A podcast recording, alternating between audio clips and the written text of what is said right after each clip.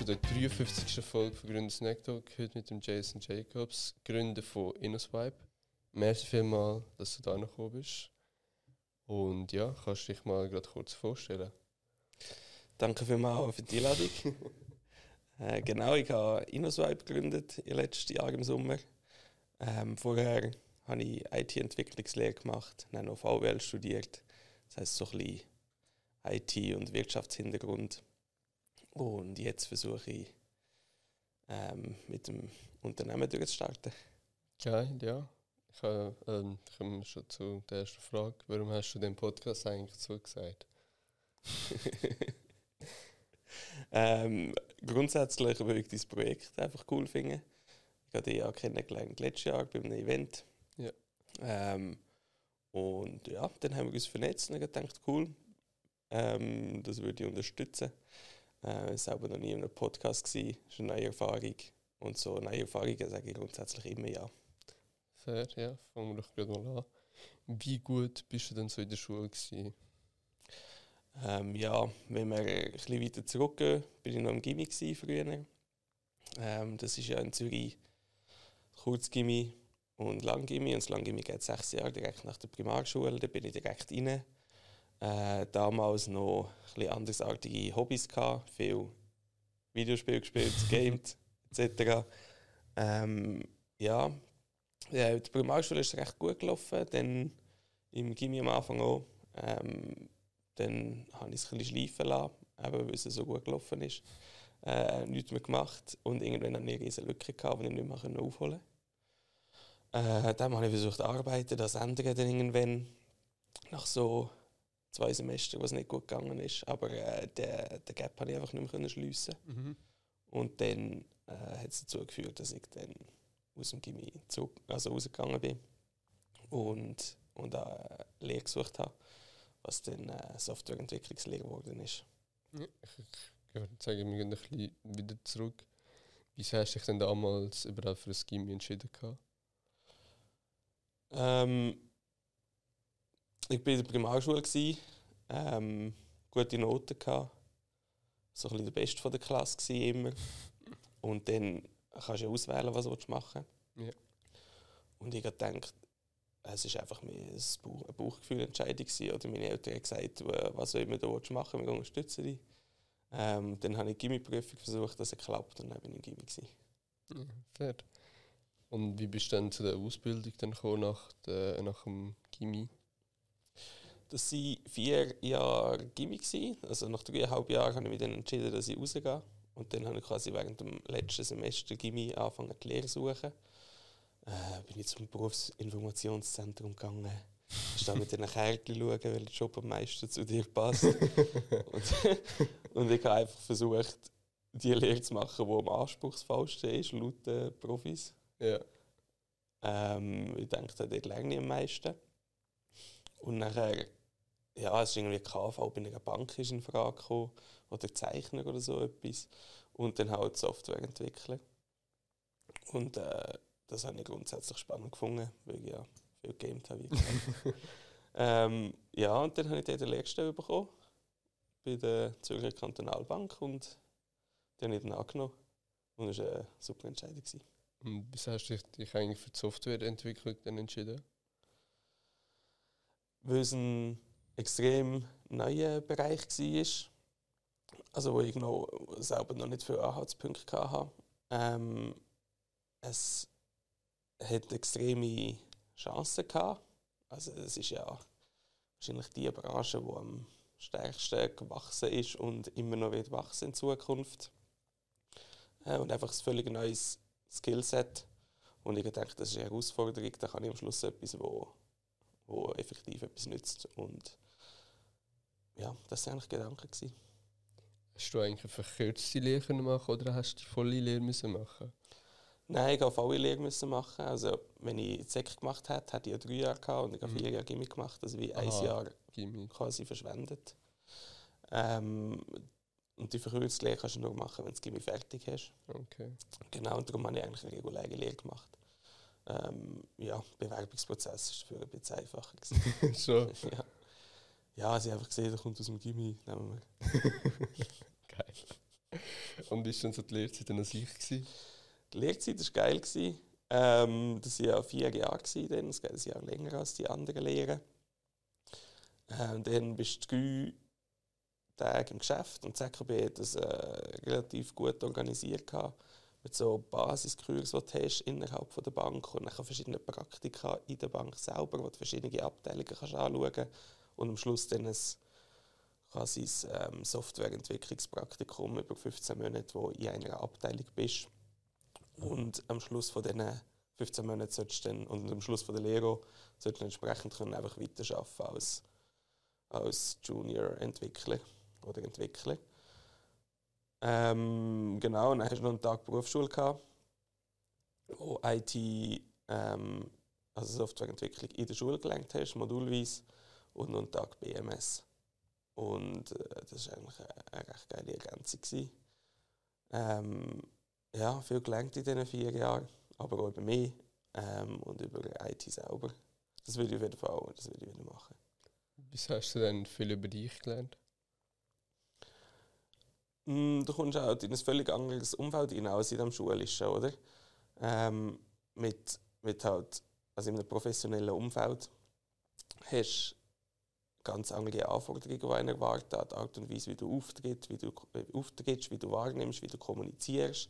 Dann macht es plötzlich einen Unterschied, ob du im Himmel kommst, arbeiten oder nicht, weil die Leute das anders wahrnehmen. Ob das jetzt wichtig ist oder nicht, sei mal dahingestellt, oder? Aber die Wahrnehmung bei gewissen Leuten ist auf jeden Fall anders und nachher lernst du so die kleinen Feinheiten vom, vom Geschäftsleben kennen, wo vorher gar keine Exposure hatte in der Schule. Ja. Wie war es denn so schulisch gewesen, so von der BM und vom Berufsschulischen?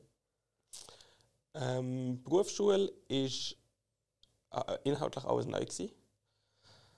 Ähm, von dem her recht spannend. Äh, mir ist jetzt gut gelegen, ich bin gut mitgekommen etc. BMS hat natürlich einen rechten Vorteil gehabt, das Gimmi, weil es sehr viel abdeckt war. Darum das Schule dann ein bisschen, ein bisschen entspannter. Gewesen. Ja, fair. Würdest du dich dann wieder, wenn du wieder eine Entscheidung hättest, dich für eine Lehre entscheiden oder dann für das Gimmi? Wenn ich jetzt nochmal am Schluss von der Primar wäre und wüsste, was welche Chancen bietet, also mit dem Wissen jetzt würde ich wahrscheinlich das Gimmi anders anpacken, oder?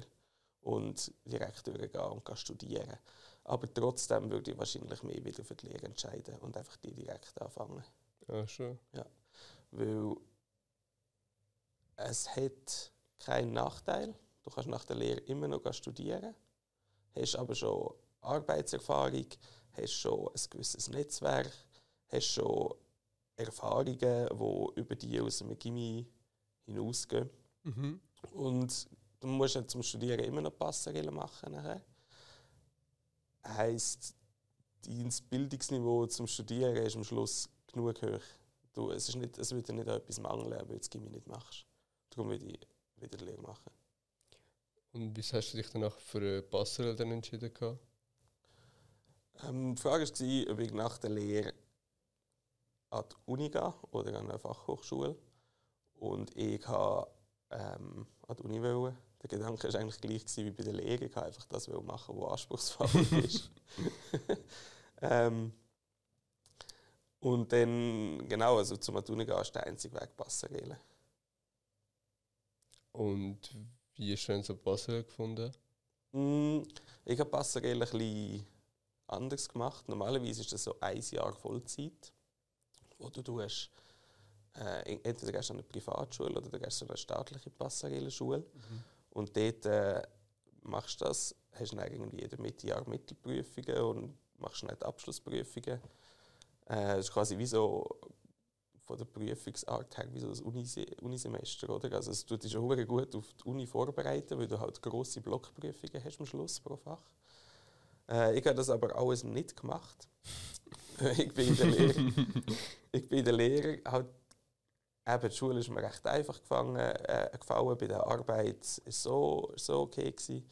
Ähm, und dann habe ich gedacht, gut, ich möchte nicht nochmal ein Jahr verschwenden für für die Passerelle. Ich habe ja schon ein Jahr mehr, mhm. mehr äh, Gimmick gemacht und nachher eine vierjährige Lehre statt eine dreijährige. Ich dachte, ich möchte dort nicht noch mehr Zeit verlieren. Und dann habe ich so angefangen zu schauen, wie man ähm, wie man, was für Möglichkeiten gibt es, um Passerelle machen. Das ist so etwas, das wird gar nicht irgendwie kommuniziert vom Staat oder so oder von der Schule, weil die wollen natürlich, dass du zu ihnen gehst für ihre Quote etc. Ähm, und dann habe ich beim Bundesamt für Bildung, Forschung und Innovation, die hat jetzt einen riesigen Artikel über Passerelle und dann steht gestanden, dass man, die, dass man gar keine Schule muss besuchen für die. Und es gibt auch eidgenössische Prüfungen, ein oder zweimal im Jahr. Dann haben sie noch alte Prüfungen, die du kannst lernen und so und sie geben dir quasi den Contentplan vor. Und nachher ähm, ja, ist eben gestanden, dass man sich das so selber beibringen kann. ja, easy. Und nachher ich so, ja gut, ähm, ich bin natürlich völlig naiv und blauäugig dort reingegangen. Gell? Und dann ist irgendwie. Ja. Ja, ich bin dann noch zum Lehrmeister gegangen und es hat eben noch eine so eine Schule gegeben, ACAD, so eine Privatschule. Okay. Die tut eben ein begleitetes Selbststudium anbieten, dass du nebenbei noch arbeiten kannst. Und dann hast du 20 Prozent während der Woche Anwesenheit, noch zwei Eben, und den Rest bringst du selber bei. Genau, ich bin dann, äh, mit meinem Lehrmeister geredet, ob er das würde, äh, unterstützen mit der Privatschule. Oder ob die Bank das würde unterstützen mit der Privatschule. Ähm, und bin an ein Event von der Privatschule selber gegangen und sowohl der Lehrmeister hat gesagt, dass es da von der Bank keine Möglichkeit gibt, um das zu unterstützen. Und die Privatschule hat so gesagt, ah, das ist, das ist schwierig, das würde ich nicht empfehlen. Und das hat mich dann ein bisschen, ja, das hat mich ein bisschen angeschissen. Dann habe ich mache ich es einfach ganz selber. Dann habe ich mir online auf Ricardo das ganze Bücherset gekauft. Weil es gibt ja viele Leute, die bei dieser Privatschule waren und nachher in dem Betrag, den du zahlst, ist quasi das Büchermaterial drin. Und das ist etwa ein Meter so, Bücher. So halt Schulbücher. und dann habe ich mir das auf Ricardo Secondhand geholt, mit dem ganzen Lernplan aussortiert, mir einen Plan gemacht nach den Fächern. Ich lerne zuerst Mathe, dann äh, Physik, dann also ich habe mit den Grundlagenfächern quasi angefangen, weil Mathe brauchst du Chemie und Physik auch, dann Physik und nachher ein Fach nach dem anderen habe ich mir beigebracht, nicht zu Biologie und nicht zu der ganzen Sozialwissenschaften, Geschichte und Sprachen am Schluss. und dann habe ich das während dem Lernprozess aber immer wieder können verknüpfen mit den Sachen, die ich vorher schon gelernt habe aus den anderen Fächern und das ja, ich glaube, pädagogisch sagt man dem integratives Denken oder so, dass du Sachen, die du gelernt hast, verknüpfst und selber versuchst, ähm, mit, einer Sache, mit einer Sache, die du in Chemie zum Beispiel gelernt hast, dass die kannst verknüpfen mit etwas, was du in Physik gelernt hast und so merkst so, das ist eigentlich genau das gleiche Konzept, einfach aus verschiedenen Sichtweisen und nachher verknüpfst du das in deinem Kopf irgendwie entstehen nachher da Synapsen, die neuen, die neuronalen Verbindungen und nachher ist es ein viel umfängliches Verständnis von dem Thema. Ähm, dann haben wir während 15 Monaten oder ja, während irgendwie 10 Monaten insgesamt, äh, 12, haben wir die ganzen Themen abgearbeitet und alle beigebracht und zusammengefasst. Das war noch ein rechter äh, Stress, gewesen, halt noch mit, mit der Lehre nebenbei. Ähm, da bin ich irgendwie am Morgen früh, bin ich eine Stunde früher ins Geschäft, habe noch ein bisschen gelernt und dann bin ich nach dem Arbeiten bin ich heim, habe dort noch mal zwei Stunden gelernt. Und dann ja, ist dann irgendwann auf die Prüfung zugegangen und dann habe ich angefangen, alte Prüfungen zu lösen, mir die Fähigkeit beibringen, das, was ich gelernt habe, irgendwie auf, auf Blattläden schreiben und in dieser Aufgabenform, die sie vorgeben. Und dann am Schluss noch angefangen, die wichtigsten Sachen, die ich muss auswendig wissen, auswendig wissen. Ähm, ja, das hat, hat, sich recht gut bewährt, weil, weil ich das quasi so in einem gestaffelten Ansatz gemacht habe, habe ich Sachen am Schluss extrem wenig müssen aus, auswendig lernen, weil viel Verständnis da war. Und dann habe ich zwei Wochen vor der Prüfung noch äh, quasi die Lehre fertig gehabt, noch die letzten zwei Wochen Ferien für das verwendet. Und dann noch zwei Wochen so eine kleine Lernphase gemacht, bevor das Studium überhaupt angefangen hat. Und bin dann auf Bergen oder auf Luzern. Auf Luzern bin ich gegangen an die Prüfungen. Und das hat glücklicherweise geklappt. Also hast du das, die 10.000 Stutz Privat-Dinge müssen gar nicht zahlen, sondern Nein. du hast alles selber beigebracht. Ja, genau. Secondhand auf Ricardo gekauft und dann an die Prüfung gegangen. Ja. Und das alles während der Lehre. Das alles während der Lehre, Und genau. während der BMS. Ja, und das Lustige ist, ich habe mich ja schon für die Uni müssen anmelden. Ja. Und um die... Und für Passerelle habe ich mich auch müssen anmelden Und für beide Sa für die Uni brauchst du eigentlich den Lehrabschluss und du brauchst den Passerelle-Abschluss. Das heisst, ich habe mich dort einfach angemeldet und gesagt, schau, ich habe noch nichts von dem, aber ich will das haben. Aber das Gute ist, dass mit der Passerelle, das trifft auf jeden zu, der Passerelle macht. Auch wenn du das im Vollzeitjahr machst. Die Prüfungen sind ganz kurz vor dem Studienbeginn. Ja, das heisst, Uni kennt das. Und das andere ist, um mich für die Passerelle anzumelden, brauchst du aber zuerst einen Lehrabschluss. Ah, Aber die von der Passerelle haben das noch nie gehabt, natürlich, oder auch selten. Und dann bin ich jetzt so Mails beim Schreiben gewesen, so, ja, ich würde mich gerne anmelden. Lehrabschluss kann ich leider noch nicht einreichen. und sie so, ja, ist gut. Und dann haben sie mir immer geschrieben, schick jetzt mal den Lehrabschluss. Und ich so, ja, ich kann noch nicht. aber hast du selbst können Noten, also Semesternoten zuschicken und... Ja, aber es hat noch nichts genützt, es geht nur um den Zettel, weißt du. Ah, ja. Zettelwirtschaft. Ja, fair. ja, genau. Das heisst, ich bin quasi an der Passerelle-Prüfung angemeldet gewesen und an der Uni, ohne überhaupt irgendeinen Abschluss zu haben. Geil. Also das System richtig am Umdribbeln. Ja, ja, genau. Es ist wirklich ein riesiger Research-Aufwand, um herauszufinden, dass das überhaupt möglich ist. Ja, und auch Passerelle-Prüfung habe ich dann herausgefunden, es hat noch andere gehabt, die das auch so gemacht haben. Dort sind irgendwie, ich weiß doch auch nicht, 100 NASA oder so, die die eidgenössischen gehen. Weil es gibt Schulen, die keine eigenen Prüfungen anbieten. Und es gibt Schulen, die sagen, du darfst sie nicht bei uns machen, weil, weil du bist schlecht und das ist Mhm. schlecht für unsere Bestehensquote. Schmeißen sie raus in der Hälfte. Alles. Und dann, dann hast du irgendwie 100 Nasen pro Jahr, die die eidgenössischen gehen. Und eine hat das auch noch so gemacht wie ich anscheinend. Ja, es war noch recht, äh, recht Übung, gewesen, das herauszufinden. Und wie hast du dann überhaupt noch Freizeit gehabt? Ja, ähm, ja, es war halt ein bisschen weniger Freizeit gewesen, einfach. ich habe ja, genau, ich habe das Glück, dass mm, meine Aufgas Auffassungsgabe ist nicht ganz so schlecht. Das heisst, ich habe jetzt nicht, also die Passerelle ist jetzt nicht ein Vollzeitjob gewesen.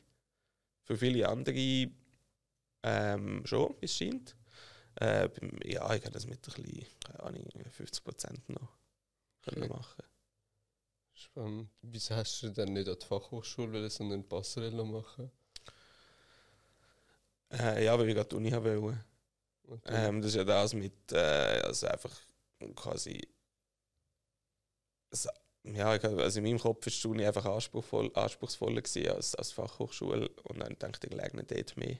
Und vor allem mehr im äh, akademischeren Sinn. Das ist ja auch eine vers verschiedenartige Ausbildung, die du kriegst. Äh, ohne dass ich jemals an einer Fachhochschule war, aber was ich so von meinem Umfeld, von meinen Freunden mitbekomme, habe ich ein bisschen mehr in das, in das Akademische rein wollen. Ja. Und nachher, wo du die Lehre bestanden hast, bist du dann erstmal nochmal arbeiten, bevor du anfängst zu studieren? Also bevor du anfangen zu studieren hast? Äh, nein, ich habe den ganzen Spaß ja gemacht, dass ich ein Jahr spare. Aha, ja. Das heisst, ich habe Passagerprüfungen gemacht und eineinhalb, später, eineinhalb Wochen später das Studium angefangen. ah, Und die Also- Lehre war ja fertig, gewesen, ich bin eigentlich Vollzeitstudent. Gewesen. Und wie hast du das Studium dann können finanzieren Mm, ja, grundsätzlich ähm, ist das zuerst mal ein Problem am Anfang, weil ich nicht mehr so viel Geld übrig hatte von der Lehre. Bi- Äh, ganz bisschen noch, aber es reicht niemals für das Studium. Das heisst, ich konnte nicht können ausziehen. Äh, habe ich noch bei meinen Eltern gewohnt im ersten Semester. Ähm, und ich habe dann in St. Gallen studiert. Und dort haben sie so ein Assessment-Jahr, was recht tough ist. Dort schmeißen Mhm. sie so 50, 60 Prozent raus im, im ersten Jahr. Und das heisst, ich habe zuerst mal herausfinden, so mit der Lehre und der Passerelle es gut geklappt. Klappt das im Studium immer nicht oder wird es drastisch schwieriger? Das heisst, ich habe mal noch bei meinen Eltern gewohnt, ähm, bin halt pendelt, äh, haben mir dort die ganzen Sachen vom Semester etc. beigebracht und einfach schauen, wie funktioniert das erste Semester. Und nach den Prüfungen vom ersten Semester sind äh, sehr gut gegangen. Und ohne dass ich das Resultat gewusst habe, ich gewusst, ja, das müsste etwa herhauen, also bestanden haben sollte dieses Semester schon. Dann habe ich mir angefangen, einen Werkstudentenjob zu suchen. Und dann habe ich einen gefunden, das war bei der Migro, in der Group IT, also Migro Genossenschaftsbund, als Werkstudent für äh, so Transformation Management und Change Management. Was macht man dort? Das ist Den Tourenfancy, aber Ja, genau. Es geht so um die digitale Transformation. Also in jedem Unternehmen, das in irgendeiner Form etwas mit IT zu tun hat, ist äh, ja, Transformation zu einer agilen Arbeitsweise. Und dort geht es vor allem, es war eine Management-Support-Funktion, dass du prozessual die ganzen Arbeitsweisen der Teams kannst, kannst transformieren und einfach mehr, mehr Kundennutzen stiften mit deiner Arbeit und mehr Transparenz. Das ist so, das sind so die Kernpunkte der Agilität. Ja. Und das habe ich als Werkstudent einfach unterstützt. Das war wahrscheinlich irgendwie 20, 30 Prozent Stelle, oder? Ja, 50 50. Ja, genau. Und ja, das habe ich ab dem April angefangen, also kurz nachdem das dritte Semester angefangen hat. Und das war recht tough, gewesen, muss ich sagen. Also Vollzeitstudium und 50 Prozent arbeiten. Das habe ich dann etwa ein Jahr lang gemacht, bis Ende Mai vom Jahr später. Das sind ja quasi drei Semester. Also das erste Semester, dann das normale im Herbst und dann nochmal das Frühlingssemester. Und ja, das ist glaube ich so von der Auslastung her ist das glaube ich das härteste bis jetzt. Ich glaube dann Fall anderthalb Jahre hast du einfach gemacht mit diesen drei Semestern. Ja, also weißt du, es waren 13 Monate, ja. aber es war so gleich, gewesen, dass quasi drei Semester drin ah, okay. sind. Ja. Äh, genau, und dann habe ich irgendwann gemerkt, so, das ist zu viel, das, äh, dann habe ich irgendwo meine Grenzen gefunden. Ähm, ja, und dann habe ich mich an der Uni um ein Stipendium da. Ähm, das Gute in St. Gallen ist, dass die eine recht verschobene Wahrnehmung von Reichtum haben. Schon? ja, die haben, du kriegst dort ein Stipendium, wenn die Eltern, glaube weniger Vermögen als 300'000 Franken haben. Äh, dann kriegst du irgendwie 10'000 Franken pro Semester. Dann habe ich mir das beworben. Dann habe ich mir noch einen Brief schreiben lassen, dass meine Eltern nicht bereit sind, mich zu unterstützen, etc. ähm, aber dann habe ich dort, also es ist, äh, ist also weißt, es ist äh, nicht gelogen. Aber ja, ähm, ja, dann habe ich dort ein Stipendium bekommen und dann konnte ich künden. Und dann habe ich die letzten zwei Semester noch als Vollzeitstudent geniessen. Das war sehr, sehr geil. Gewesen. Und dann noch der Austausch halt. Ich habe gesehen, du hast dich für VWL entschieden. Wieso eigentlich? Mm, in St. Gallen hast du ähm, das Assessment-Jahr, wo du alle Fächer verteilt hast. Also, dass du Grundlagen in jedem Bereich arbeiten BWL, VWL und, und Recht. Ähm, ich bin auf St. Gallen gegangen wegen BWL, weil in der Lehre als Entwickler bin ich ja dort und habe quasi das ganze mittlere Management beobachtet ähm, was die so für Herausforderungen haben, auch wieder mit der digitalen Transformation, wieso denn ihre Arbeitsweise ist. Und sehe ich, die arbeiten viel mehr am Mensch, mit, mit dem Mensch zusammen, in der Entwicklung etc., als wirklich nur fachlich. Und habe ich extrem spannend gefunden und denke, dass dort sehe ich mich. Ähm, und ich möchte die ganzen die ganze Managementprozess äh, verstehen, wie eine Firma funktioniert bin auf St. Gallen gegangen, wollte BWL studieren. Dann bin ich im Assessment und habe die BWL-Kurse im ersten Jahr unfassbar langweilig gefunden. Schon? Ja. Wieso? Ja, es ist einfach nicht, nicht meins gewesen. Es hat, mir hat so ein bisschen die, die quantitative, es ist halt wirklich eine klassische Sozialwissenschaft, oder? Ähm, und das, das hat man eigentlich nicht dazu gesagt, weil es, es ist nicht es ist weniger quantitativ fundiert ähm, und, und viel, also das ist gar nicht wertend gemeint, oder? Es ist mehr einfach, du schaffst auf einem strategischen Level, auf einem konzeptuellen Level, du lernst Modell ähm, und das ist ein, ja, nein, doch nicht das gewesen, was ich mir vorgestellt habe. Und VWL hat mir recht zugesagt. Da hast du äh, bisschen umrechnen hast deine, deine Formeln können verwenden hast, hast ein Verständnis für die Wirtschaft auf einer Mikro- und einer Makroebene Ebene gehabt. Äh, und nachher auch im, im Bachelor in den letzten zwei Jahren haben sie dann aufgezeigt, in welche Themenbereiche du kannst reingehen kannst. Und das habe ich viel spannender gefunden und dann habe ich mich für VWL entschieden. Was ist Mikro- und Makroebene? Äh, Mikro und Makro, also Mikro ist, ähm, das ist quasi die zwei Sichtweisen, die man ähm, seit der Neoklassik auf, äh, auf die Wirtschaft haben. Ähm, Mikro schaut quasi das Verhalten im Individuellen an. Ähm, da schaust du äh, Angebots- und Nachfragefunktion von einem Unternehmen an. Wieso agiert das Unternehmen so, wie es tut im ökonomischen Sinn?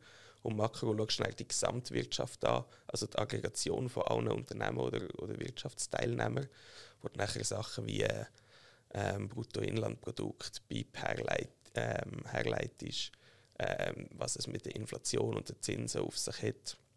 Quasi die gesamtökonomische Sicht. Und das sind zwei Sichtweisen, die du hast. Ähm, und ich habe beide spannend gefunden. und mich für das entschieden. Hat's ich finde es relativ krass, weil mit den meisten HSG-Absolventen, die ich rede, ist es relativ easy, habe ich das Gefühl, weil die Eltern schon relativ gut verdienen oder einfach Vollzeit haben können studieren. Wie es denn von bei dir aussehen? Also, haben es nicht die Eltern voll können zahlen oder? Ja, sie hätten mich schon unterstützen aber ich habe das gar nie wollen und ich habe das gar nie gefordert oder überhaupt in Erwägung gezogen, weil alles, was sie für mich hätten müssen zahlen und du kannst sie ja ausrechnen, wenn du 2000 pro Monat brauchst, sind es 24.000 im Jahr, wäre auch direkt von ihrem Einkommen weg gewesen oder ja. von, von ihrer Lebensqualität. Dann. Darum ist es für mich eigentlich gar nicht in Frage gekommen.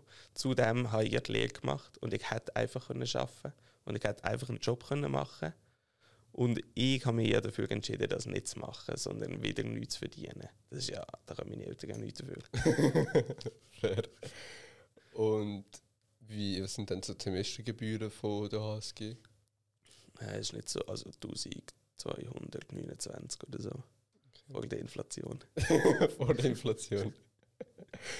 äh, ja, also die Semestergebühr ist jetzt nicht, aber es ist, du musst dort herziehen, ja. du musst das ganze Leben finanzieren, das ist also teuer wird. Äh, die Uni selber, das ist nicht, das ist, ja, das ist einfach bewältigbar.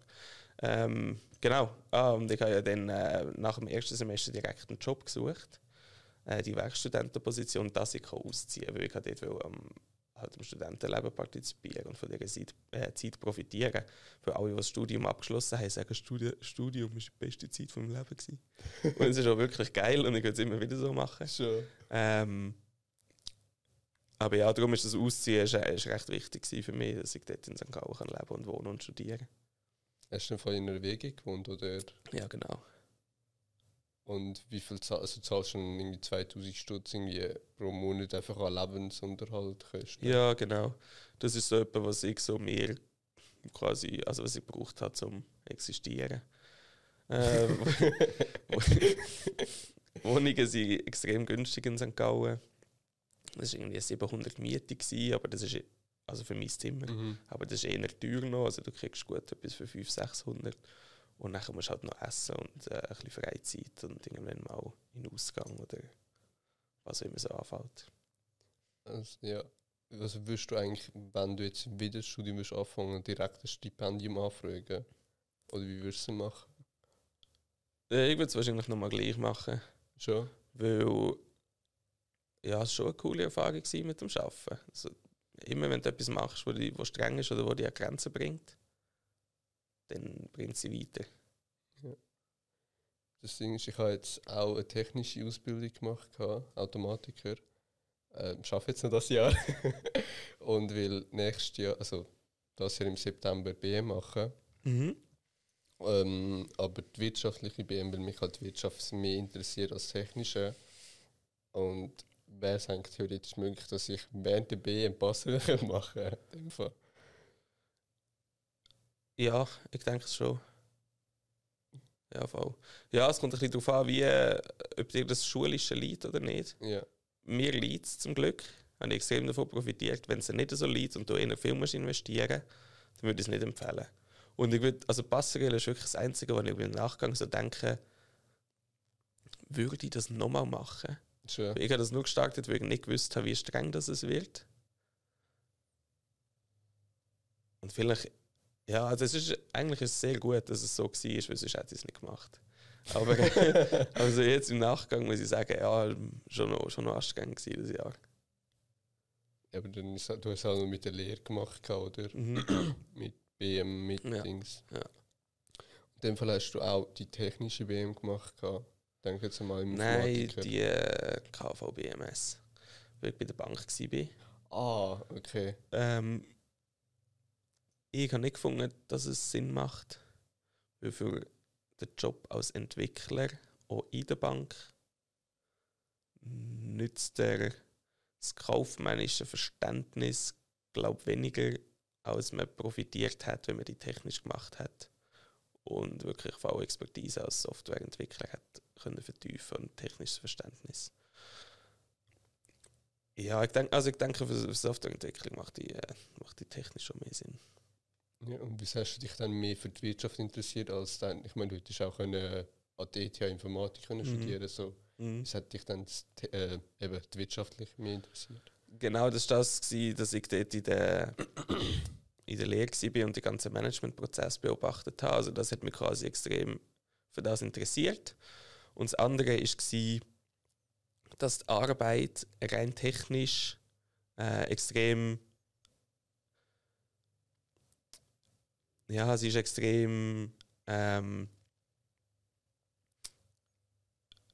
also es ist wirklich extrem fokussiert auf etwas und du bist nachher mit einem Haufen, mit einem Haufen technischer Experten zusammen und bist einfach an diesen Sachen am, am entwickeln als, als absoluter Experte.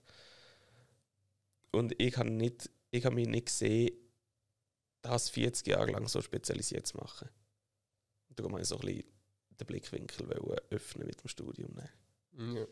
Aber das habe ich das Gefühl, so im Technischen bist du halt hure fokussiert, löst so Probleme, mhm. die auch relevant sind, was ich denke, dass du auch in der wirtschaftlichen Sicht wirst lösen aber du hast einen viel besseren Überblick über das Ganze. Jetzt also äh, so mit, mit der Wirtschaft nebenbei, meinst ja, ja. ja, genau, das war schon mein Gedanke. Gewesen. Und es ist gar nicht das eine besser als das andere. Ja. Ich habe einfach das eine passender für mich gefunden. Und hast du dann schon im Kopf gehabt, ja, ich will jetzt irgendetwas gründen oder wann ist es denn da so dazu gekommen? Mhm, das mit dem Gründen, das hat eigentlich eine relativ lange Geschichte. Das spielt auch noch in der ganzen Entwicklungsweg mit. äh, wir waren früher noch im Gimmick dort äh, haben wir, wir eine der Woche sind wir auswärts gegessen, im McDonalds.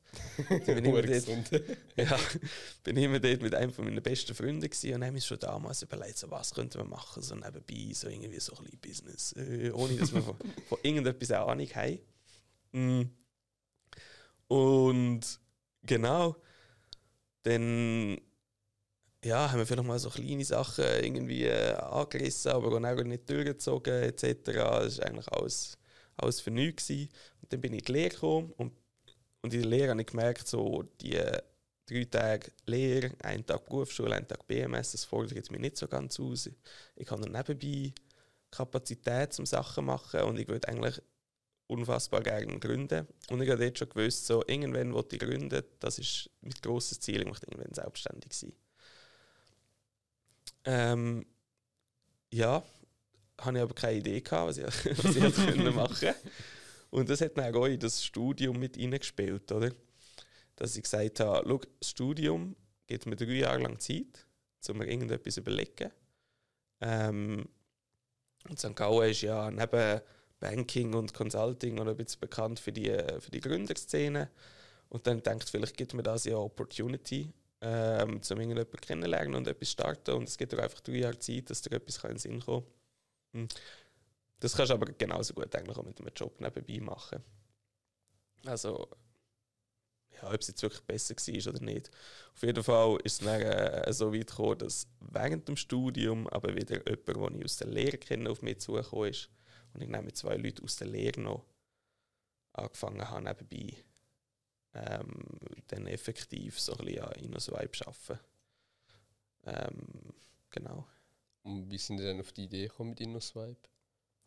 Äh, grundsätzlich sind wir einfach, haben wir uns geschrieben, sind irgendwie mal zu Nacht essen und dann haben wir gedacht, ja, cool, das Match noch, hocken wir zusammen. Äh, und sind einfach hergeguckt und wir haben, wir haben einfach etwas machen nebenbei. Wir haben so quasi mental, zeitlich noch ein Kapazitäten gehabt. Dachten wir, wollen irgendetwas umsetzen und haben angefangen zu brainstormen, was wir könnten machen könnten.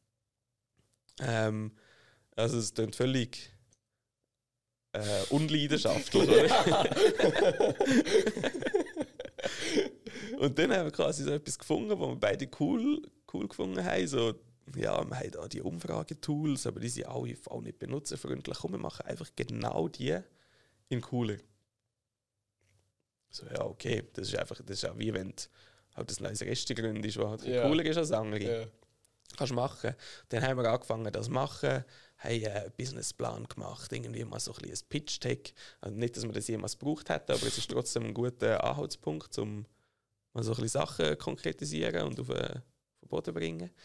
Und dann hat sich das so ergeben, dass wir währenddem wir über das nachgedacht haben, quasi den, den Wert erkennt haben, wo man arbeiten kann und das ganze Geschäftsmodell dahinter, wo wir, wo wir mit der Innovation für, für Firmen einen Mehrwert können generieren können, der vorher noch nicht da war. Und das ganze Verständnis für das Geschäftsmodell, ausgehend von, komm, wir machen coole Umfrage-Apps, das ist dann so über Zeit entstanden. Und ist aber, wir haben wirklich immer während dem ganzen Studium so ein bisschen nebenbei, also nicht viel Aufwand etc. Wir haben es aber immer vorangetrieben und sich ein bisschen dran geblieben. Und dann hat sich das eigentlich ergeben. Ja, und äh, genau, jetzt ist es eine gegründete Firma. Wieso hast du denn unbedingt immer irgendetwas nebenbei wollen machen?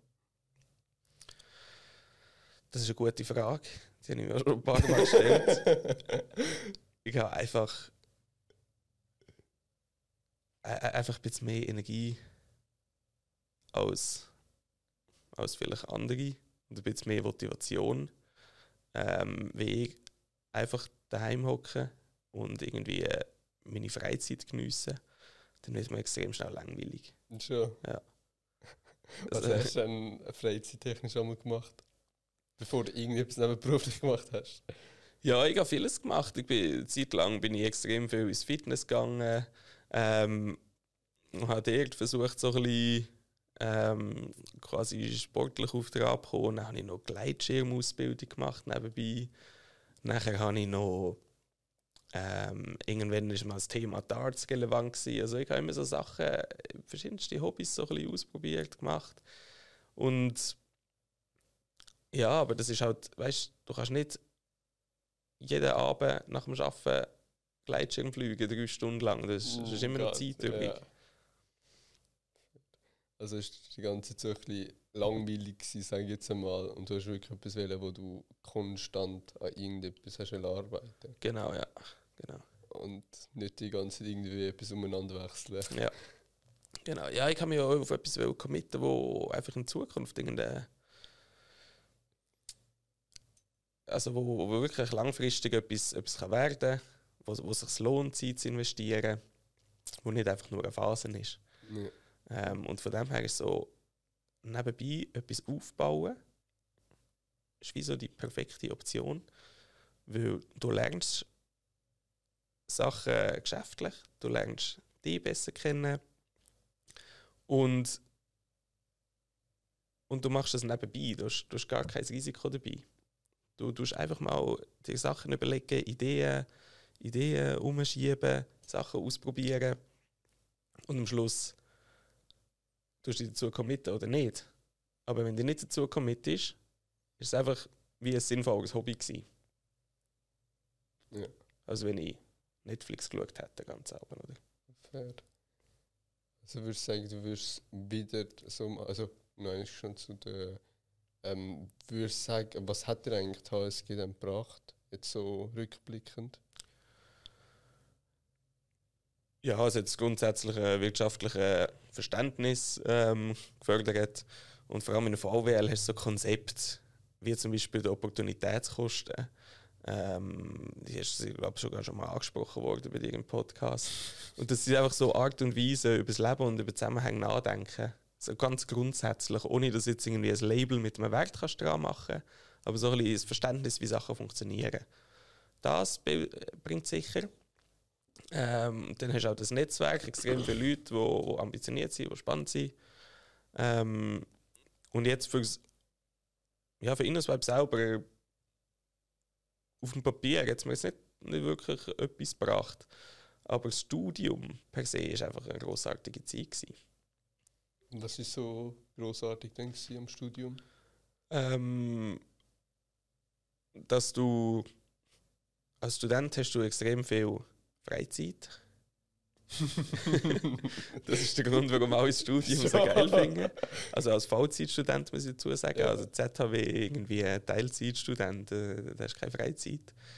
Aber ähm, du machst deine Kurs mit Themen, die dich interessieren, bringst dir dort etwas fachlich Neues bei und nebenbei hast du Leute um dich herum, die die jung sind, im besten Alter von ihrem Leben, die Sachen machen, die rausgehen, die Sachen erleben. Und dann kommen halt noch so Sachen dazu, wie der, äh, der Austausch zum Beispiel. Das ist halt nur in einem, nur einem Studium. Und äh, das, ja, also ein halbes Jahr ins Ausland verbringen ist unbezahlbar. Ja, ja. Und jetzt kannst du dann unter Menschen Snack probieren. Sehr gerne.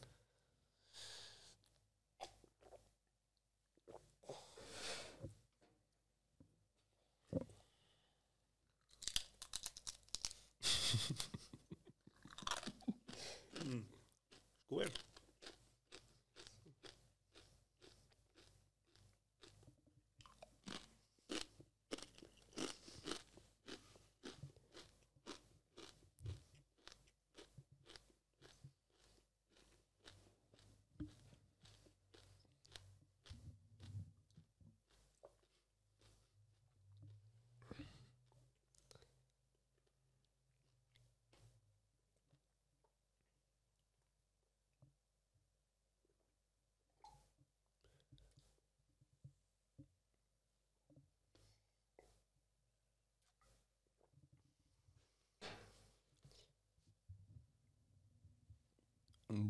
Und jetzt bist du von Vollzeit angestellt, also Vollzeit in Swipe? Oder Nein, ich tue, noch, ich tue noch 60 Prozent arbeiten nebenbei. Also ich habe ja, ich hab, vor der InnoSwipe-Gründung ein Jahr Vollzeit geschafft. Mhm. Ich habe extrem viel Geld auf die Seite gelegt, von dem, was ich verdient habe. Ich habe nach dem Bachelor kein Geld mehr gehabt. Oder? Also ich habe ja quasi Werkstudentenstelle gehabt und dann ein Stipendium und das hat auch gerade so gelangt zum Leben. Da war nichts mehr übrig gewesen und ich hätte das nicht können Master weitermachen ohne Arbeiten. Ich hätte es mir einfach nicht können mhm. finanzieren können. Darum habe ich gesagt, gut, ich kann ich arbeiten. Und das viel Geld wie möglich auf die Seite legen, dass ich mir mit dem den Master finanzieren kann. Und dann ist während dieser Zeit parallel ist in, in so extrem viel konkreter geworden. Und dann irgendwann gesagt, gut, ich tue das jetzt ausprobieren. Ich bin jetzt ähm, 25, ich habe kein Kind, keine Verpflichtungen, kein gar nichts. Das ist der perfekte Zeit. Und ich habe jetzt Startkapital, das ich verwenden kann, anstatt zu studieren. Das ist der perfekte Zeitpunkt zum Gründen. Und ich denke, wenn ich das jetzt nicht würde machen und dann, keine Ahnung, mit, mit 80 irgendwo rumliegen und das würde bereuen, das, das würde mich mehr anschießen als Worst Case den Master erst zwei Jahre später machen. Ja. Und meinst du, jetzt kannst du aus dem Studium, wo du jetzt gehabt hast, das Wissen eins zu eins in und zwei Binnen tun? Oder meinst du, dass es dir einfach Basics sozusagen beigebracht hat? Ja, also, es sind nur Basics. Also es ist, aber die Uni, die tut da gar nicht, also wenn du Sachen für, für eine Gründung möchtest mitnehmen, müsstest du erstes Mal mehr auf BWL fokussieren, weil du die ganze Entrepreneurship-Kurs drin hast. Oh. Aber dann hat die Uni eine ganz klar akademische Ausrichtung. Und es ist einfach etwas anderes, was dir die Uni vermitteln will, als wie du eine Firma, wie du eine Firma gründen Und Probleme sind ganz andersartig. Du hast viel grundlegendere Probleme, wenn du eine Firma gründest. Du fragst dich zum Beispiel, wie, also ich habe jetzt das Produkt, ich mache jetzt da einen Preis dazu, wie verkaufe ich das jemandem? Das lernst du nicht an der Uni. An der Uni analysierst du vielleicht irgendwelche irgendwelche Verkaufsprozesse auf einem, auf einem akademischen Level, oder? Aber es ist ganz, und ist auf den Einzelfall immer sehr schwer applizierbar. Ja. Wenn du jetzt wieder gründen würdest, somit, ich meine, was war es? Eben nach der Lehre, sag jetzt einmal, du hast jetzt eine Idee, würdest du dann direkt gründen und einfach mal loslegen? Oder würdest du sagen, ja, ich tue jetzt nur ähm, studi so wieder studieren? Meinst du, hast in dem Studium kannst mehr Wissen anzapfen, wo du dann im Unternehmen brauchst? Oder denkst du, jetzt mit Learning by Doing wird es besser funktionieren? Wenn ich nach der Lehre eine Idee hätte, die überzeugend ist und ich hätte Ressourcen dafür, dann würde ich, glaube ich, direkt gründen. Das lohnt sich, glaube ich, mehr als, als Studieren. Ähm, für, für das Gründen selber. Ja. Das Studium hat ganz andere Vorteile, warum es sich lohnt oder kann lohnen. Aber fürs Gründen selber würde ich, würde ich glaube direkt gründen. Was sind eigentlich so die Vorteile und Nachteile von einem Studium? Also Mm, jetzt zum Beispiel in deinem Fall an der Uni. Im Gegensatz- ja. Genau, Vorteil von der Studium. Also ja, mit was vergleichen wir es? Ich glaube mit, mit einer Fachhochschule oder. Okay. Äh, ja, der Vorteil an einer Uni ist, dass es akademischer ist. Heißt, also das, ja, das kann Vor- und ein Nachteil sein, je Ja. nachdem, ob du das gerne hast oder nicht. Weil das Unistudium tut dich auf eine akademische Karriere vorbereiten. Das ist das einzige Ziel, das du kannst forschen am Schluss. Ähm, und dann hast du noch den Vorteil an der Uni, dass es eben aus dem Akademischen raus theoretischer ist. Also da ist das ganze Praktische mit Kleinklassen etc. hast du nicht. Okay. Kommt einfach darauf an, was für ein Lerntyp du bist, ob das ein Vor- oder ein Nachteil ist. Und dann hast du je nach Uni hast du halt noch Vorteil vom, vom Ruf, oder? Also wenn, wenn du an der ETH studiert hast, dann kannst du äh, also ja genau, also wenn du jetzt mal die, die klassische Karriere-Dings anschaust und ETH im Lebenslauf hast, ist ja ganz etwas anderes, als wenn, wenn ZH ZH steht, oder? Weil, äh, ETH ist aber vielleicht auch ein Ausnahmefall, es ist einfach unfassbar viel anstrengender als, als andere Unis. Meinst du, ETH ist schwieriger als HSG? Ja, ja, garantiert. Ich habe, ja, während, während VWL habe ich mich viel für das quantitative, statistische interessiert und so viel Kurs ähm, gebucht und dort einen guten Kollegen kennengelernt. Ähm, und ich habe auch mit dem Gedanken gespielt, wenn ich Master würde machen, vielleicht an die ETH gehen für Statistik. Und er hat das ähm, gemacht, aber jetzt erst noch Master angefangen an der HSG, hat das ein Jahr gemacht, ist dann gewechselt an die ETH im Master. Und er sagt, es ist dreimal mehr Aufwand. Ja, schon. Mhm. Weil es einfach mehr, einfach vom Volumen her mehr ist, oder? Es ist vom Volumen mehr und es ist schwieriger. Okay, ja. Das, ja. Und das ist, ja, das ist mega, wenn du über Unis und ihre Schwierigkeiten redest, Mhm. das ist eine schwierige Diskussion zum Führen, weil kein Mensch hat ein ähnliches Programm an zwei verschiedenen Unis gemacht, Ja. oder? Und das ist so der, das ist ein extrem anekdotisches Argument, oder? Aber es ist der einzige greifbare Dings, wo ich, kann, wo ich habe, um überhaupt irgendwie ein Masterprogramm können vergleichen von einer Person, die effektiv beides gemacht hat. Ja. Was machst du jetzt genau mit InnoSwap? Ich meine, es ist ja jetzt nicht eine Umfrage hervor, denke jetzt einmal. Genau, ja, es ist jetzt ein äh, vollautomatisiertes Marktforschungstool. Also wie du als Startup oder als junges Unternehmen möchtest deine Konsumenten befragen, dann kannst du das mit unserem Tool machen. Und im Gegensatz zu klassischen Marktforschungsagenturen, wo du einen Prozess auf, äh, ein Projekt aufsetzt, ähm, deine Fragen definierst, dass irgendwo musst hosten lassen und dann noch ein Panel brauchst mit Leuten, die das beantworten und dann Qualitätsissues hast, ist bei uns der ganze Prozess von A bis Z digitalisiert und so aufgebaut, dass du unser Tool als Self-Service-Plattform kannst brauchen Das heißt, du loggst dich in unserem Webportal ein, gibst deine Fragen ein, definierst deine Zielgruppe. Es wird an die Leute direkt auf unserer eigenen App ausgespielt und du kriegst direkt extrem schnell die Antworten.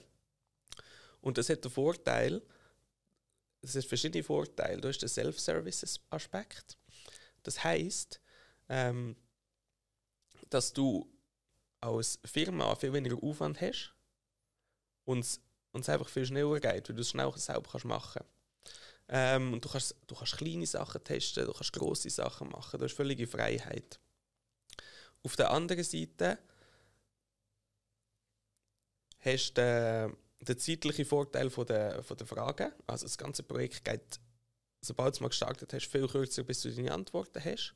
Und weil wir alles voll automatisiert haben, also das ganze Fulfillment ist automatisiert, können wir unsere Preisstrukturen ganz anders gestalten. Das heißt, wir sind zudem, dass wir schneller sind und einfacher, können wir es auch noch viel günstiger anbieten und der Endnutzer mehr von der, von der Umfrage auszahlen. Das heißt, du hast eine größere Bereitschaft, zum, zum ähm, die, die Umfragen auszufüllen.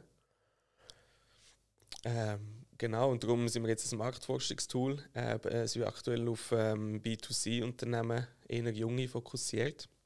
Weil aus diesen ganzen Vorteilen heraus hast du äh, quasi ein neues Angebot auf dem Markt, oder? Die äh, Marktforschungsdienstleistungen, die sind extrem hochpreisig und stark wissenschaftlich fokussiert. Äh, viel noch mit äh, Consulting-Dienstleistungen verbunden. Und als junges Startup oder KMU hast du gar keine Möglichkeit, deine Konsumenten zu befragen aus deiner Zielgruppe, ohne dass du entweder extrem viel zahlst oder die Umfrage irgendwie bei SurveyMonkey Host ist und die Leute dann selber dazu kriegen, dass sie das ausfüllen, was einfach viel dann Zeitaufwand ist. Und für diese ganzen Firmen haben wir jetzt ein Angebot, wo, wo vorher noch gar nicht zugänglich war, oder? Ja. Spannend. Und ich meine, das, das, wenn man Zeugs automatisiert, ist ja natürlich der Programmieraufwand wahrscheinlich mega hoch. Mhm. Wie haben die das dann eigentlich programmiert oder mit was? Ähm, genau, also ich bin dort bei der Programmierung nicht im Lead, aber ich habe ja gesagt, ich habe mit zwei Leuten aus der Lehre das gemacht. Mhm. Der eine hat mit mir Softwareentwicklungslehre gemacht, der Jan, und er hat das Ganze programmiert. Das ist, ähm, das ist eine normal, also eine State-of-the-Art Web-Applikation, Angular-basiert mit äh, .NET im, im Backend. Das ist C-Sharp in dem Fall. Ja, genau. Oder? Und ich meine, zum das Produkt verkaufen, also jetzt eure Dienstleistung, brauchen, wie viele Leute sind ihr dann das dritte jetzt? Das dritte, ja. Und was sind dann so Kundenergebnisse von euch? Oder wie funktioniert das Tool? Also wie gut oder wie schlecht ist es? Also ja, wie gut? Mm, genau, wir haben, ähm, wir haben letztes Jahr erst gestartet und jetzt kürzlich da die ersten Umsätze gemacht und die ersten erfolgreichen quasi zahlten Umfragen. Vorher haben wir viele Testkunden gehabt wenn wir denen ein Budget zur Verfügung stellen, mhm. auch im, ähm, im Rahmen des Akquiseprozesses. Ähm, also es kriegt eigentlich jeder, der zu uns kommt, kann es zuerst mal in einem kleinen Rahmen kostenlos ausprobieren. Und jetzt haben wir einen gehabt, wo ein Jungs, zum Beispiel haben wir einen gehabt, wo ein Jungs, äh, also eine Firma gibt, die, die gibt es noch gar nicht, aber er möchte, möchte eine Landkarte äh, machen mit ähm, Produkt nach Produktkategorien sortiert. Mhm. Also wenn du zum Beispiel in Zürich bist und du möchtest ein Sofa, gehst du dein Sofa und dann zeigt es dir an, ähm, dort und dort kannst du ein Sofa kaufen. Also wieso? Das, wo, wo Google Maps quasi leider noch nicht kann, weil sie anbieten. Ja. Mm. Und der hat jetzt so eine Umfrage gemacht und äh, das Produkt funktioniert eigentlich extrem gut. Da haben wir extrem viel Bugs etc. schon können ausmerzen. Das Problem, das wir halt haben, ist das Hühner- und Ei-Problem mit den Nutzern ausfüllen und Kunden, die wir akquirieren. Weil für eine Firma ist es nur interessant, wenn, sie, wenn wir viele Leute da haben, weil sie dann schnell viele Antworten kriegen. Und für diese Leute ist es nur interessant, weil auf der App wo wirklich viel regelmäßig Content kommt. Und das ist aktuell so ein bisschen unser grösstes äh, Problem. Und wir ähm, sind jetzt eben voll dran im, in, der, in der Kundenakquise.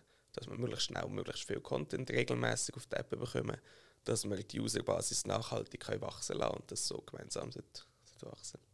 Und was haben ihr für einen Plan, das zu machen, zu wachsen? Ähm, grundsätzlich ist der Plan, Sales machen. Weil das gibt uns Handlungsfreiheit zum, zum Investieren auf der Nutzerseite. Und dafür bist du dann verantwortlich, oder? Genau, wir sind, ähm, also der, der dritte im Bund, der Dominik, ist quasi im Lead auf dem Sales-Thema. Ich bin so ein bisschen der Geschäftsführerrolle, aber das braucht jetzt an dem Punkt, wo man, nicht, wo man sie nicht 50 Prozent von meiner Zeit. Ja. Und der Rest geht dann einfach auch noch in, in Sales rein. Das ist auch etwas zum Beispiel, wo ich mir muss beibringen muss, das habe ich noch nie gemacht. Sales. Ja, genau, keine Ahnung von dem. Und, äh, aber das ist schon das Coole am, am Gründen, oder? Selbst wenn das ganze Projekt vollständig gegen die Wand fahren kann ich am Schluss etwas, was ich vorher noch nicht können. Du lernst einfach ich habe das Gefühl, du lernst einfach mega schnell etwas, wie man es macht, je nachdem. Ja, genau, Grunde. genau, genau. Und ja, kommen wir schon langsam zum Schluss. Welche drei Bücherempfehlungen hättest du so? Oder was für drei Bücher würdest du empfehlen? Bücherempfehlungen. Ähm, das erste, was ich würde empfehlen das ist mein Lieblingsbuch, das ist das Power Prinzip von Tony Robbins Hast du schon mal etwas gehört von ihm? Tony Robbins Pädophil. also der, der auf der Bühne umeinander steht. Ja, ja, genau. ich habe das in der Lehre angefangen zu lesen. Und ich habe das gleiche Bild von den Persönlichkeits-Motivationscoaches wie jeder andere Mensch auf dieser Welt. Ich habe das aber gelesen, war recht offen. Gewesen. Und er hat mir so ein bisschen mit dem, also mit dem Buch hat man so ein Grundlagen vom, von der Persönlichkeitsentwicklung gezeigt. Was ist ein Wertesystem? Was ist ein Glaubenssatz? Wie funktioniert eigentlich mein Kopf etc.? Wie kann ich das selber steuern? Wie kann ich mich zu einer Person entwickeln, die ich noch nicht bin? Und das war das erste Mal, gewesen, dass ich mich mit diesen Fragen auseinandergesetzt habe. Wegen diesem Buch halt. Es hätte wahrscheinlich auch jedes andere Persönlichkeitsentwicklungsbuch können sein ähm, weil es ist einfach darum gegangen, dass ich mich überhaupt mal damit auseinandergesetzt habe. Mir das Buch und wie er es geschrieben hat und wie er es strukturiert hat, ist extrem nachvollziehbar gewesen und es hätte so Guidelines gegeben, um den Gedanken zu machen über das Leben, das ich, ich vorhin noch nicht gemacht habe. Und darum, äh, genau, also wenn man noch nicht im Thema drin ist, würde ich, würde ich das Buch empfehlen. Dann äh, das zweite wäre äh, Sieben Wege zur Effektivität oder so heißt okay. Das ist ja auch ein Business-Klassiker. Du thematisch recht viel, also recht deckungsgleich mit dem ersten. Okay. Aber so ein bisschen auf das Business fokussiert. Ähm, das ist einfach so, ja, ich habe jetzt nicht so einen absoluten Banger gefunden, weil, weil ich andere schon gelesen habe und viel so ein bisschen, so, ja, bist proaktiv und nicht reaktiv. Das ist also eins von den, einer von diesen Punkten dort. Also ja, fair, das habe ich jetzt schon verstanden. Aber ja, wenn, also wenn du von der reinen Persönlichkeitsentwicklung einsteigen würde ich Tony Robbins empfehlen und sonst würde ich das andere Buch mich mehr auf der Business-Seite einsteigen ähm, Und das dritte wäre dann noch Turn the Ship Around. Das ist so ein Buch von einem Typ, der in der US-Army äh, Kommandant geworden ist, von einem U-Boot. Und U-Boot ist ja wahrscheinlich die strengst hierarchische Organisation, die es gibt auf der Welt, weißt du, ein Nuklear-U-Boot. Ja. Und das, nachher hast du so quasi so Performance von diesen U-Boots. Und auf dem Schiff, wo er war, ist sie wirklich auch extrem unglücklich gewesen. Die Mitarbeiter jetzt angeschissen, niemand war motiviert, gewesen, nichts hat funktioniert, sie haben ihre Tests nicht bestanden. Und dann ist er da drauf gekommen und hat quasi dort neue Management-Ansätze ausprobiert, so bottom-up, Verantwortung verteilt etc und hat das Ganze beschrieben, wie er es gemacht hat und wie das nachher quasi das Boot oder die Kultur auf dem Boot komplett geschiftet hat. Und das hat zwei Jahre später das best performende Nuklear-U-Boot der USA war. Und es ist wirklich noch extrem spannend geschrieben. Also es macht, macht einfach Spaß, das zu lesen. Das ist schon ein geiles Buch. Das ist gut. Weil wir jetzt relativ viel über Schule, wie man lernt, wie man was macht. Was wären eigentlich so deine Lerntipps, wie man gut, effizient und schlau kann lernen? Mhm.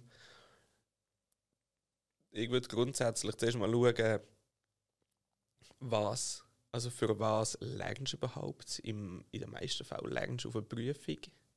Und dann schaust du einfach, was ist an dieser Prüfung gefragt. Ähm, und nachher gehst du durch und bringst das ganze Thema bei, ähm, liest es durch, versuchst es zu verstehen und auch was verknüpfen und tust es dann zusammenfassen mit der Hand. Weil das, äh, ja, mit der Hand. also effektiv ja. schreiben, weil das ist extrem gut für die Gedächtnisfähigkeit. Und wenn du Sachen musst zusammenfassen musst, ist das zumindest eine Art zum Inhalt transformieren und kürzer und auf den Punkt abbringen. Also es zwingt dich, über das tiefergründiger nachzudenken und du hast einen guten Effekt durchs Schreiben. Und nachher, wenn du Grundlagen hast, würde ich anschauen, was wird geprüft. Wenn du irgendwie alte Prüfungen hast, würde ich einfach das nehmen und üben, üben, üben, üben.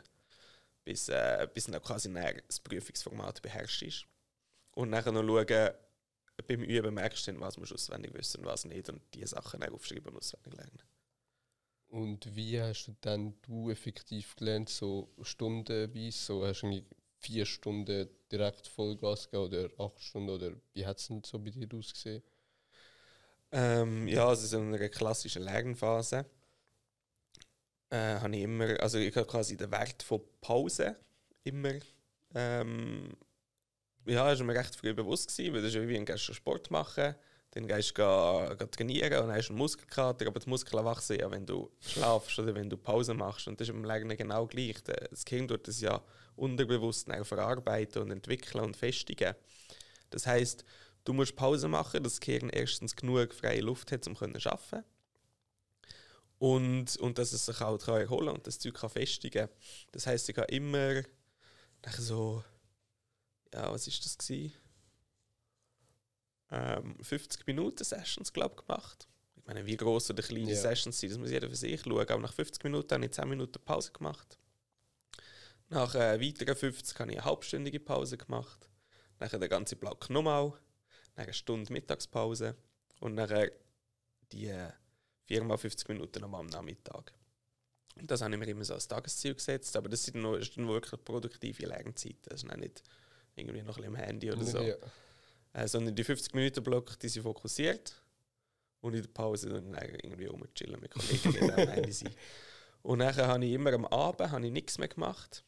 Mm, dann bin ich entweder Sport machen oder habe gekocht. Oder Kochen finde ich noch, noch geil, um so ein bisschen abschalten. Ähm, und dann irgendetwas geschaut. Und dann habe ich immer einen Tag in der Woche ich ganz frei genommen. Einfach. Dass man kann, ah, also erstens mal komplett abschalten im Kopf den Haushalt machen, einkaufen, Sachen, die sonst anfallen. Dass es nicht während der sechs Lerntagen einen aus dem Konzept bringen kann. Ja. Und kommen wir auch schon zur letzten Frage. Welche drei Tipps würdest du 20-Jährigen ich geben? Ähm, der erste Tipp, den ich geben würde, ist, gang so lang wie du kannst und so weit wie du kommst mit dem klassischen Bildungssystem mit. Und ähm, versucht das, also das, ist, äh, das Schweizer Bildungssystem ist, ist wahnsinnig gut und ist eine riesige Chance, die sonst nicht existiert auf der Welt. Und solange du, das, solange du dich kannst bilden solange du jung bist und solange dein Hirn noch anständig funktioniert und solange du noch Energie hast und im Lernen Dings drin bist, dann versuch so viel zu lernen wie möglich. Ähm, das ist äh, Tipp Nummer eins. Dann versuch wo, wo ich mir, äh, Tipp 2, wo ich mir geben würde, ist, ähm, wenn du nebenbei etwas möchtest aufbauen, dann fang einfach an. Ähm, es gibt keinen Grund, irgendetwas rauszuschieben oder länger planen. Fang einfach an. Selbst wenn es nachher nichts mehr ist, nach zwei Monaten, dann hast du ja nichts verloren. Aber wenn du nicht angefangen hättest, dann, dann wärst du gar nicht so weit gekommen. Und der dritte Punkt ähm, ist, wenn du irgendwelche Ziel hast oder Sachen, die du möchtest erreichen oder Pläne, dann erzähl es einfach so vielen Leuten wie möglich. Das ist, äh, da gibt es so andere Meinungen zu dem Punkt. Weil wenn du Sachen erzählst und gross antönst und nachher nicht einhaltest, dann bist du einfach ein Schnurri, dann wirst du nicht ernst genommen. Oder? Also wenn du das machst, dann musst du es dann auch durchziehen. Ein backen mit, mit Actions. Ähm, aber ich habe gelernt, das Kommunizieren und das Erzählen es wird immer Leute geben, die es nicht verstehen oder so, aber das ist ja nicht, das ist nicht etwas Schlimmes. Ich habe extrem positive Erfahrungen gemacht, weil es viel mehr, es tut viel mehr Türen öffnen, als du irgendwie ein negatives Feedback willst bekommen. Ja, ist gut. Merci vielmals, dass du gekommen bist. Danke vielmals für die Einladung. Gerne. Und ja, falls es euch gefallen hat, gerne zwei Kolleginnen und zwei Kollegen weiterteilen. Bis zum nächsten Mal. Ciao zusammen.